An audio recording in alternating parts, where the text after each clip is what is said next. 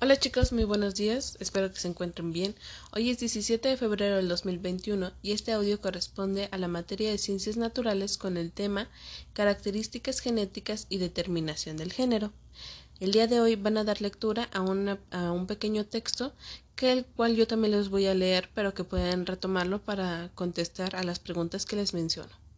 Todos los óvulos tienen el cromosoma sexual X en cambio, la mitad del espermatozoide tiene el cromosoma sexual X y la otra mitad el cromosoma Y.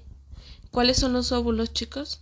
Bueno, estos óvulos se encuentran en el aparato reproductor femenino y en el caso de los espermatozoides se encuentran dentro del aparato reproductor masculino, que al juntarse pues se va procreando lo que es un bebé pero aquí eh, contemplando con la información que les di al inicio de, este tema, dos cromosomas Y, digo dos cromosomas X, perdón, siempre van a formar una mujer. X y X dan una mujer. Eh, y en el caso de un cromosoma X y Y dará eh, el género de un hombre.